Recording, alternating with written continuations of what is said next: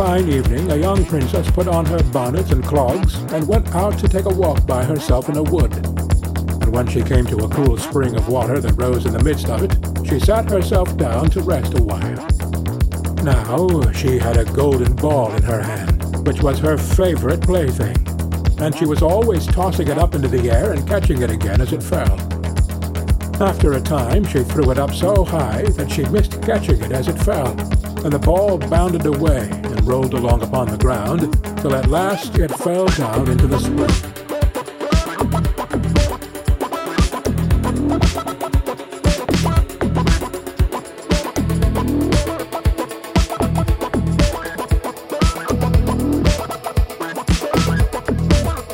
The princess looked into the spring after her ball, but it was very deep, so deep that she could not see the bottom of it.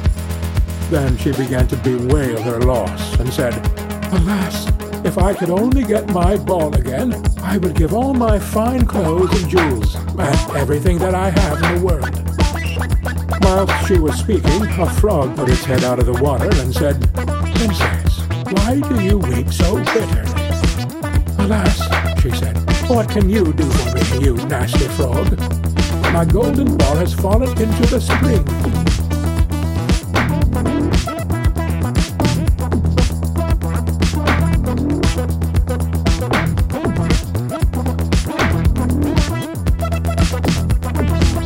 The frog said, I want not your pearls and jewels and fine clothes, but if you will love me, and let me live with you, and eat from off your golden plate, and sleep upon your bed, I will bring you your ball again.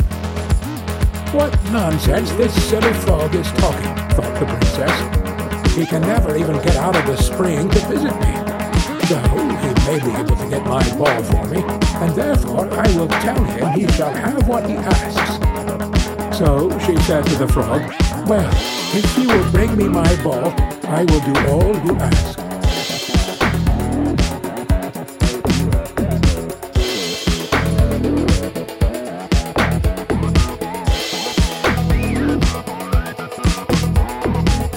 Then the frog put his head down and dived deep under the water, and after a little while he came up again with the ball in his mouth, and threw it on the edge of the spring.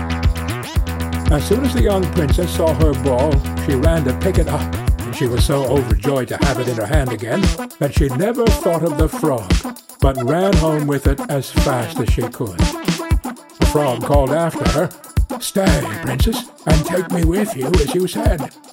But she did not stop to hear a word.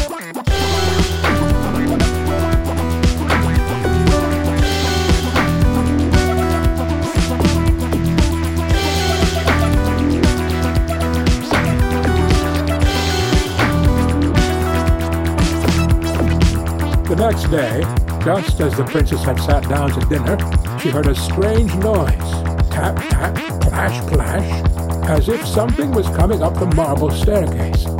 And soon afterwards there was a great knock at the door, and a little voice cried out and said, Open the door, my princess dear, open the door to thy true love here.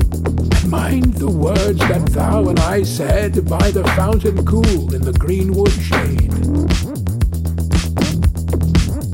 Then the princess ran to the door and opened it, and there she saw the frog, whom she had quite forgotten.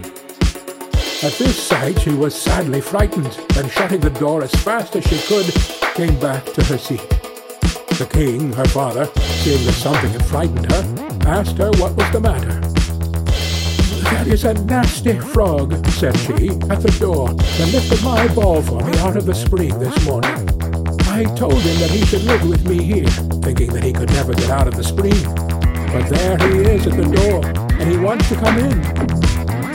While she was speaking, the frog knocked again at the door and said, Open the door, my princess dear.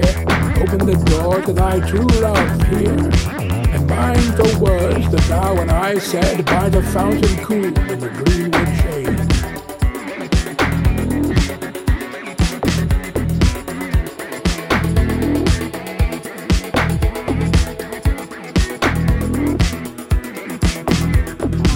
Then the king said to the young princess, As you have given your word, you must keep it. So go and let him in.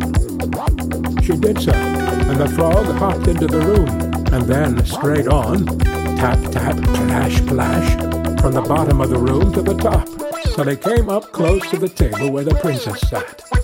Pray, lift me upon the chair, said he to the princess, and let me sit next to you. As soon as she had done this, the frog said, Put your plate nearer to me, that I may eat out of it. This she did, and when he had eaten as much as he could, he said, Now I am tired. Carry me upstairs and put me into your bed. And the princess, though very unwilling, took him up in her hand and put him upon the pillow of her own bed, where he slept all night long.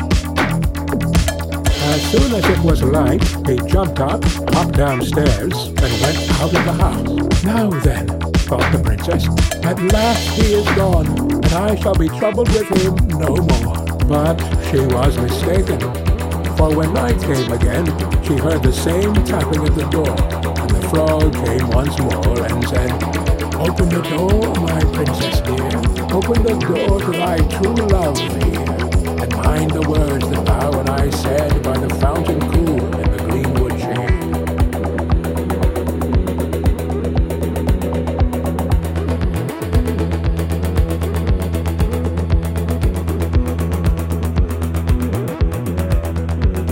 And when the princess opened the door, the frog came in and slept upon her pillow as before till the morning broke. And the third night he did the same.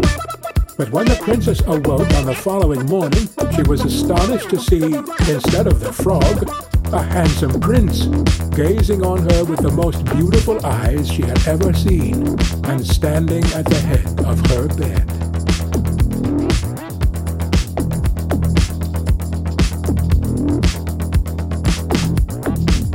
Told her that he had been enchanted by a spiteful fairy who had changed him into a frog, and that he had been fated so to abide till some princess should take him out of the spring and let him eat from her plate and sleep upon her bed for three nights. You, said the prince, have broken his cruel charm, and now I have nothing to wish for but that you should go with me into my father's kingdom, where I will marry you and love you as long as you live.